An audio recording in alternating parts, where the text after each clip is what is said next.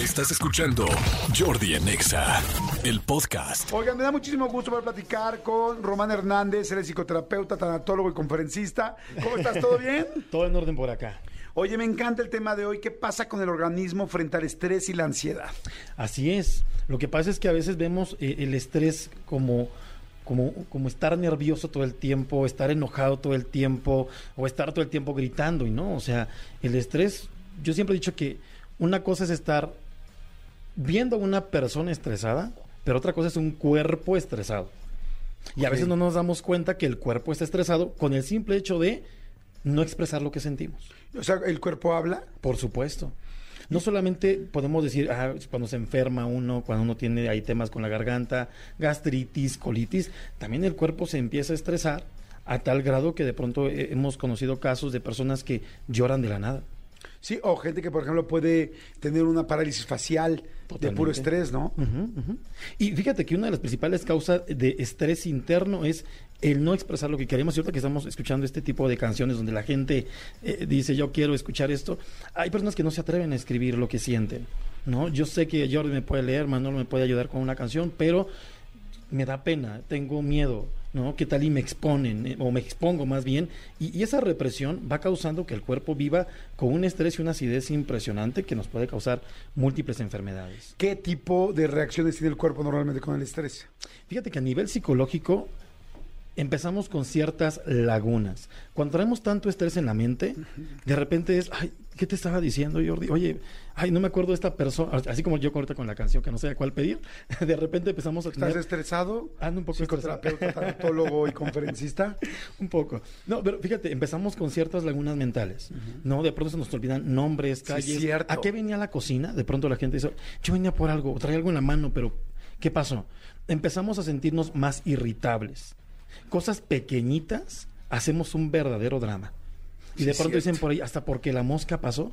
Pero a veces la, la gente, e- en esta inconsciencia y en este vivir en piloto automático, no nos damos cuenta que vamos cargando muchas situaciones, incluso cosas que no son nuestras.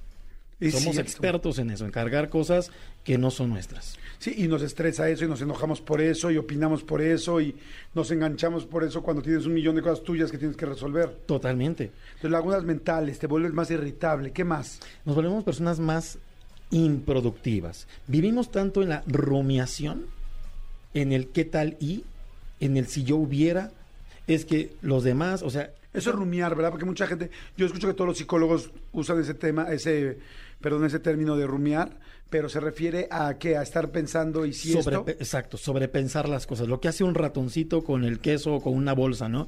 Estar todo el día, todo el día rascando y rascando lo mismo, rascando lo mismo, y eso lo único que nos genera es ansiedad. Digo yo, la segunda pandemia más grande que podemos tener, la ansiedad.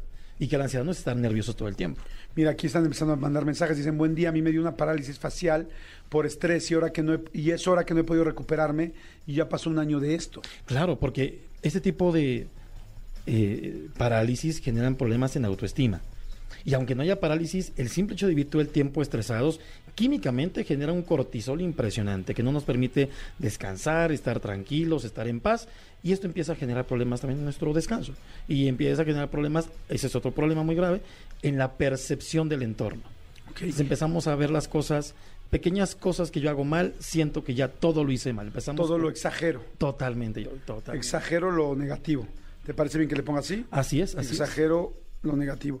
Fíjate que yo, por ejemplo, eh, y lo platicaba ayer, eh, todos, o sea, todos sabemos, bueno, no sé si todos sabemos, pero es sabido que todos soñamos todos los días. Yo nunca me acuerdo de ningún sueño, o sea, nunca me levanto y me digo, ah, soñé esto, solamente cuando estoy de vacaciones. Cuando estoy de vacaciones me acuerdo de todos los sueños todos los días. Yo lo atribuyo a que todos los días tengo tanto estrés y llego tan cansado de mi mente que mi mente dice, vaya, o sea, es- me bloquea a dormir, a dormir, a dormir real. Y cuando estoy de vacaciones sueño un millón de cosas, eh, de colores en blanco y negro, con glitter, sin glitter. O sea, verdaderamente sueño mucho y muy vívido. Muy, muy, muy, muy. Pero solamente cuando estoy de vacaciones. ¿Tendrá que ver algo el estrés? Lo que pasa es que, fíjate, y esto es algo, algo que a la gente le puede ayudar mucho. Quienes no hemos tenido problemas con el sueño, para conciliar el sueño. Llega, te estás durmiendo todo el día, llega la hora de acostarte en la almohada y se te olvidó que tenías sueño tiene que ver mucho con el cortisol que tenemos en el cuerpo. Todo el día andamos en la friega loca, que la agenda, las citas, el tráfico, el dinero, la pareja, que todo el día traemos un cortisol súper elevado para hacernos frente a las actividades. Cuando vamos a dormir, lo que tendríamos que hacer es decir, va hay problemas, pero nos dormimos pensando en lo que vamos a hacer al día siguiente. Mañana hay que pagar la colegiatura, mañana hay que tenemos estas citas. Entonces, el sistema nervioso simpático, que es el, que anda todo el día trabajando de la mano con el cortisol, no se apaga. Entonces, uno se acuesta, pero estresado. Ah. Uno duerme porque el cuerpo ya está cansado, tronadísimo, pero no descansamos. O sea que una buena forma de dormir, porque también hay mucha gente que no puede dormir bien, muchísima. Cada vez veo más y más y más. Por eso cada vez más se venden las gomitas de melatonina, los NyQuil Z, las este, el CBD. O sea, ya todo mundo anda haciendo su propio research, investigación para cómo dormir bien. Pero entonces quizá lo mejor podría ser desconectarte de tu celular y de tus problemas y de tu estrés y tratar de decir, voy a ver una serie, voy a a escuchar música, voy a leer de otra cosa para que mi estrés baje. Sí, y mira eso que dices tú, Jordi, es, bien delicado porque la gente de pronto se automedica. Sí. Y de pronto dice, ah, pues a mi comadre le funcionaron unas gotitas de no sé qué cosa, o estas hierbitas de no sé qué, que pueden resultar hasta adictivas. Pero si el cuerpo no puede dormir es porque está enviando una señal. O sea, de pronto somos expertos en no quiero sentir, no quiero que me duela, no quiero, no quiero que, que aparezca esto que me está afectando y mejor me tomo una pastilla para resetearme, en lugar de preguntarme por qué no puedo dormir. Y quizás es el celular, o quizás es que me duermo todo acelerado. Y algo que yo les puedo sugerir a la gente que nos está escuchando, que tiene problemas con el sueño, acuéstense y respiren. Una respiración consciente, pausada, al, diafragma, es decir, inflen y, y, y la, pancita, exacto. Por eso un bebé nunca se despierta. Al niño de siete años le acuestan en ahí dos sillas de una fiesta con toda la tambora sí, es cierto. y nadie no se despierta. Porque un niño duerme con, con el diafragma y el diafragma manda una señal al cerebro donde dice, relajémonos y la gente duerme. Entonces yo le he dicho a mis pacientes, acuéstate cinco minutos. Pero respira consciente, tranquilo. Sí, y cuando menos se dan cuenta ya están dormidos. Hay un programa que yo les vendo a mis pacientes, es un sistema que, que es para, para poder dormir, descansar, tener menos ansiedad, menos estrés. Y me dicen, nunca los termino de escuchar. Es un audio de 10 minutos, pero siempre empiezo con, relaja tu cuerpo, respira, bla, bla, bla. Dice, nunca termino de escuchar el audio pues claro, porque pues todo el tiempo está respirando. No, así cobras la mitad. porque no lo escuchan completo. porque no lo escuchan completo. Te voy a cobrar hasta donde escuches. Oye, qué rico, sí es cierto. Entonces, respirar. ¿Qué debemos de hacer frente a todos estos estrés tan fuerte? Lagunas mentales, te pones irritable, ah, eres más improductivo, rumias todo el día, sí, rumias se puede decir, estás rumiando todo el día, exageras lo negativo, te compras problemas de los demás, no, pues haz de cuenta que estás, estás este, describiéndome cuando estoy muy estresado. Fíjate que yo, sugiero esto, que hagan cinco cosas. El primer punto, ya hasta dije, los voy a anotar porque no quiero que, que se me vaya algún punto importante. El primero, ¿cómo funciono yo? Esta parte del autoconocimiento es tan importante porque es, ¿qué me estresa? ¿Qué me preocupa? ¿Qué cargo todo el día? ¿Qué, ¿Cómo reacciono? ¿Cómo reacciono ante el estrés? Porque de repente decimos, pues de la nada me estoy mordiendo las uñas. No, te muerde las uñas cuando la gente te confronta. Es que me empiezo a rascar mucho, pero no es de la nada. Te rascas mucho cuando sientes que no puedes con las cosas. El primer paso es conocerte. ¿Qué es lo que te estresa, qué te agobia, qué te preocupa? Y, y segunda, entender que estas reacciones que uno tiene son reacciones normales y naturales. A veces queremos apagar esos síntomas. Ah, queremos decir, no es que tengo que dormir a fuerza, o es que no me puedo enojar, es que no debo llorar. ¿Por qué? O sea, hay un estímulo evidente que te está generando esas reacciones. Entonces, el, segundo paso es permitir que esas emociones fluyan naturalmente. Si me quiero enojar, el tema aquí es no arremeter contra terceras personas, pero si me quiero enojar, pues libéralo golpea una almohada, grita, este, ahí, están estos jueguitos para las manos, ¿no? Como eh, los spinners, no sé, algo que, te, relaja. Exacto. Oye, cuando te preguntas cómo funciona, o sea, por ejemplo, estoy seguro que mucha gente que nos está escuchando es, es que el estrés de la oficina, ¿no? O del trabajo tengo muchas cosas, eh, muchas responsabilidades, no las he terminado, mi escritorio, mi estación está llena de pendientes, este, tengo broncas de lana, o sea, tengo que chingarle como loco y además ni siquiera con lo que me van a pagar alcanzo a todas las deudas que tengo, me están llamando por teléfono, el banco, el teléfono en mi casa, tengo que pagar tales cosas y no sé cómo voy a hacerlo. Por ejemplo, eso, ¿cómo la pagas? Fíjate, y es el tercer punto. Hay que aprender a desmenuzar los problemas. No es lo mismo tener todo esto que acabas de decir tú, Jordi, en la cabeza, a tenerlo en una hojita. Sí. Y porque dices, es que debo mucho dinero, es que, es que no puedo acabar todos mis pendientes. ¿Cuántos pendientes tienes? Y yo he, yo he escuchado pacientes que llegan allí al consultorio, tengo muchos problemas, escribámoslo. Mi pareja y mis hijos. ¿Son todos los problemas? Ah, pues sí. O sea, ya hasta que lo escriben se dan cuenta que solo son dos, que no son todos los problemas y que no toda tu vida es un problema, que son dos problemas en tu vida y que a lo mejor de alguno no tienes eh, solución. Ah, es que debo muchísima lana. Ok, pues divide tú en cuánto tiempo lo vas a pagar. Pero voy a pagar un chorro de intereses. ¿Cuántos? ¿no? Ah, entonces ya, ya vamos desmenuzando las cosas, pero en papelito, no en el celular, porque al escribir también involucramos otras partes del cerebro que nos permiten relajarnos mucho más. Fíjate que eso que acabas de decir es buenísimo, buenísimo. Yo eh, sí tengo que decir que yo lo aprendí también en algún momento, porque yo soy, y me imagino que mucha gente que nos está escuchando ahorita, de los que la cabeza me vuelve loco, ¿no?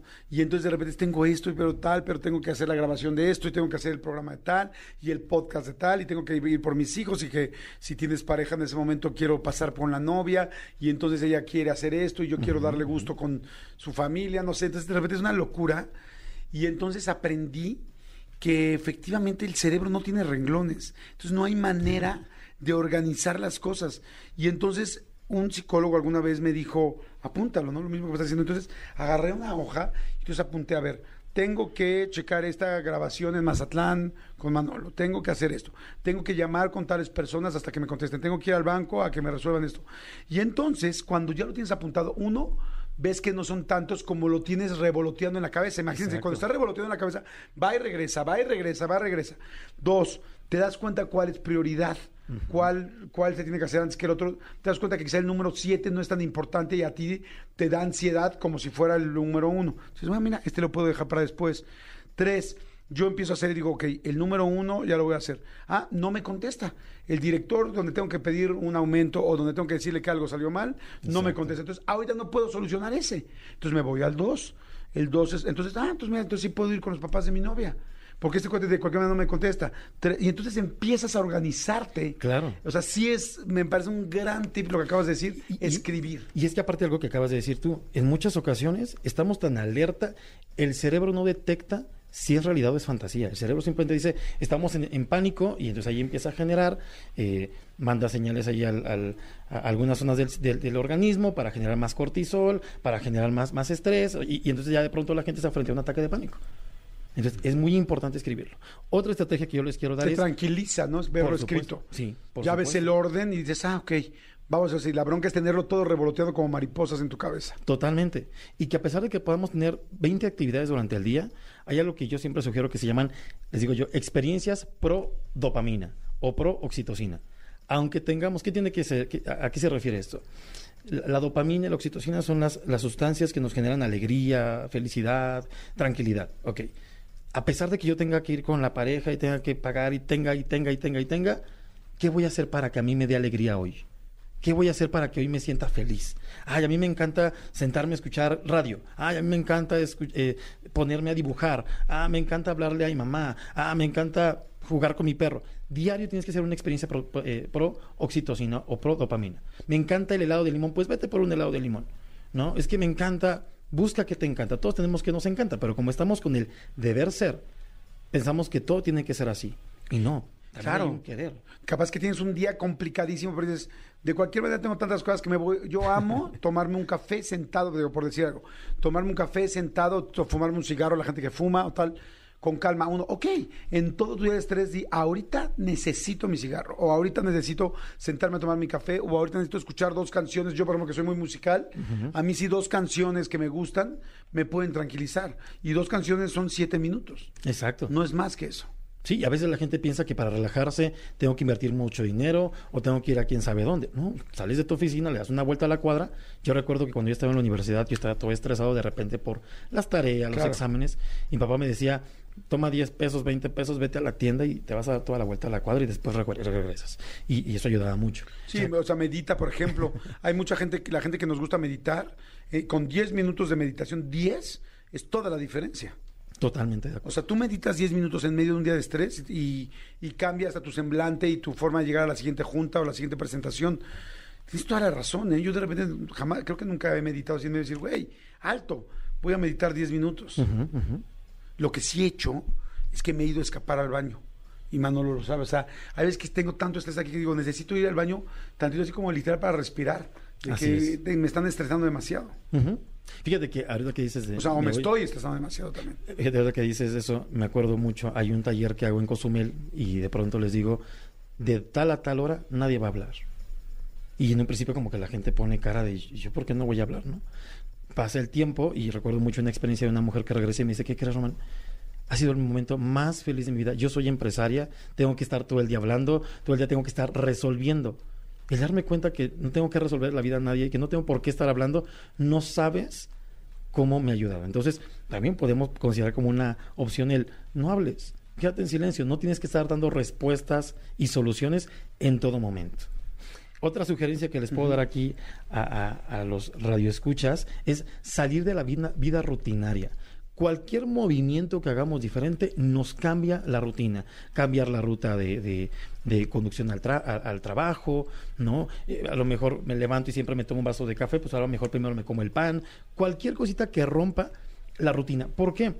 El cerebro tiene algo que se llaman como, como eh, condicionamientos o rutinas ya eh, neurológicas y hasta bioquímicas. Ya el cerebro se va preparando, es tan maravilloso y tan perfecto que ya se va preparando. Ah, ya sé que tiene, vienes el trabajo, ahí te va todo el cortisol. Ah, ya sé que hay que hacer esto, ya se va preparando para. El simple hecho de que uno cambie un poco la rutina en nuestro día a día, en la forma en cómo preparamos los alimentos, en la forma en cómo eh, llegamos a la oficina, el cerebro cambia mucho, estructuralmente cambia. Entonces también eso es un beneficio, es un descanso. Claro. Es, es otra estrategia. Y una última sugerencia que les puedo dar es permítanse aburrir. Ah, a ver, ¿cómo Permítanse aburrir. Todo el tiempo estamos con el deber ser. Y el deber ser es un lastre pesado que todos cargamos. Debo ser el mejor empleado. Debo ser la mejor madre. Debo ser. Y ese deber ser nos genera mucho estrés. El permitirme aburrir es, hoy no quiero hacer nada. ¿No? Es que tengo que. Acuerda que la gente se escuche y diga, ¿tengo que? No, hoy no tengo. Tengo que ir a lavar, no tengo. Y te sientas. ¿Y qué hago mientras me siento? Nada. No el celular, no la tele. Simplemente te sientas y contemplas el cuadro de los 15 años de tu hija. O te acuestas en tu cama, no para dormirte, y te pones a revisar cuántas descarapeladitas hay en el techo. Ese aburrimiento es un, un descanso y una reparación para el cerebro. Fíjate que eso ya lo he escuchado mucho como una tendencia en los últimos años, que te dicen el no hacer nada, o sea que es muy importante no hacer nada y que en muchos países, inclusive europeos y primermundistas, lo tienen como muy claro. Y para nosotros que somos así como que crecimos con el que el que no trabaja duro no la hace, el que no Claro. tal, te sientes culpable porque están trabajando los demás y tú no, o sea, de repente es como que a ver, este, pero sí he oído mucho eso, inclusive tiene una, una forma de decirse, no me acuerdo cómo, pero que decían es el no hacer nada, el arte, el sutil arte de no hacer nada. Creo que hasta hay un libro que se llama El sutil arte de no hacer nada. Sí, claro. Y, y es que aparte luego somos medios cronópatas, traemos ahí el reloj a todo lo que da y tengo que hacer esto y ya son las dos y ya son las tres y córrele y regresa. De pronto de soltar un poquito el reloj y el celular y dejar que el tiempo corra es parte de este, de este ejercicio, de no querer controlar Ay, todo. yo voy a hacer eso, fíjate, eso nunca lo hago. O sea, llego a mi casa y sí veo la tele o una serie, o agarro mi computadora, o sea, siempre estoy haciendo algo, a- o acomodo el cajón, o estoy con mis hijos, pero siempre estoy haciendo algo. O sea, aunque sea ver la tele eh, o escuchar música, voy a decir, me voy a acostar a no hacer nada, a ver el techo. Fíjate que hay gente que le cuesta mucho trabajo no hacer nada. Ah, no, seguro a mí me va a costar. Y yo les pregunto lo siguiente, y tú, tú- tú lo irás pensando, yo siempre les digo, ¿dónde aprendiste a siempre estar haciendo cosas y a no a tener tiempo para ti? ¿No? Yo les comparto y lo he dicho en algunos talleres. Yo cuando era niño me acostaba ahí en el patio o en algún lugar y mamá, arriba, no estés ocioso, ¿no? Entonces yo digo, ah, ya he entendido de dónde aprendí, Claro. que siempre tengo que estar haciendo cosas. Son cosas que en terapia uno lo tiene que ir atendiendo, porque de repente decimos, pues es que como a mí mis papás, sí, pues ya cuando uno ya tiene cierta conciencia, uno tiene que aprender a sanar esos vínculos para no, nos- no sentirnos obligados a siempre tener que estar haciendo algo, o a ser el más productivo, o a ser el más exitoso, porque eso también pues nos va pegando mucho en la salud física y psicológica. Wow, pues está increíble. Hay mucha gente que está mandando mensajes. Dice, ahora yo, yo fui diagnosticada con estrés crónico y cuando me toca tener vacaciones por la escuela, no me puedo relajar por lo que me genera ansiedad y necesito hacer algo. Saludos, mira de lo que estamos hablando. Dice, este, también tuve, también tuve, también tu problema es decir tengo. ¿Por qué no decir quiero? ¿Sabes cuántos miles de personas quisiéramos hacer o grabar los programas que tú haces? Ah, no, sí, no, no, no lo dudo. No, yo también estoy muy feliz. De hecho, yo tengo una técnica cuando estoy muy cansado de trabajar, porque grabamos muchísimo. Este, eh, yo tengo una técnica, por ejemplo, en los foros, ¿no? Yo toda mi vida desde chavito quise grabar en foros, quise trabajar en esto. Y cuando estoy muerto, hace poco que grabé un programa para niños que está saliendo los sábados en la mañana eh, en el Canal 5, un día estaba muerto y volteé a ver toda la tramoya, o sea, todo el techo, las luces. Entonces dije, siempre quise estar aquí, disfrútalo sí, te, tardaste años y tuviste la gran oportunidad entre mucha gente que quisiera haber hecho esto de sí poderlo hacer. Disfruta. Sí, pues cada quien nos vamos haciendo también nuestras, pues nuestras estrategias más que trampas, ¿no? Para poderte alivianar. De hecho, yo siempre he dicho, ¿por qué un niño, hasta los tres años más o menos, ¿por qué nunca se aburre? Porque si no se entretiene en, en las coyunturas de su mano, se entretiene en el techo, contempla pero ya de que tenemos de pronto esta era de la tecnología y los aparatos electrónicos, de pronto es, tengo que estar revisando solo por revisar, ¿no? Y eso genera más ansiedad. Mira, aquí comenta una chica, dice, hola Jordi, yo todo el tiempo estoy haciendo cosas. Cuando tengo un momento libre estoy pensando en qué pendientes hago. Y si no lo hago, siento que siempre estoy retrasada. ¿Cómo podemos, la gente, yo coincido con ella, que pensamos eso y que sentimos eso, tranquilizar y de repente no hacer nada? En primer lugar, siempre es preguntarnos de dónde viene este impulso. O sea, tampoco a veces nos dicen, relájate, pues piensa tranquilamente. No, o sea, es que eso es como querer tener el control hasta de una reacción que es normal y natural. El primer punto es, ¿por qué tengo que sentirme siempre así, estresado? ¿No?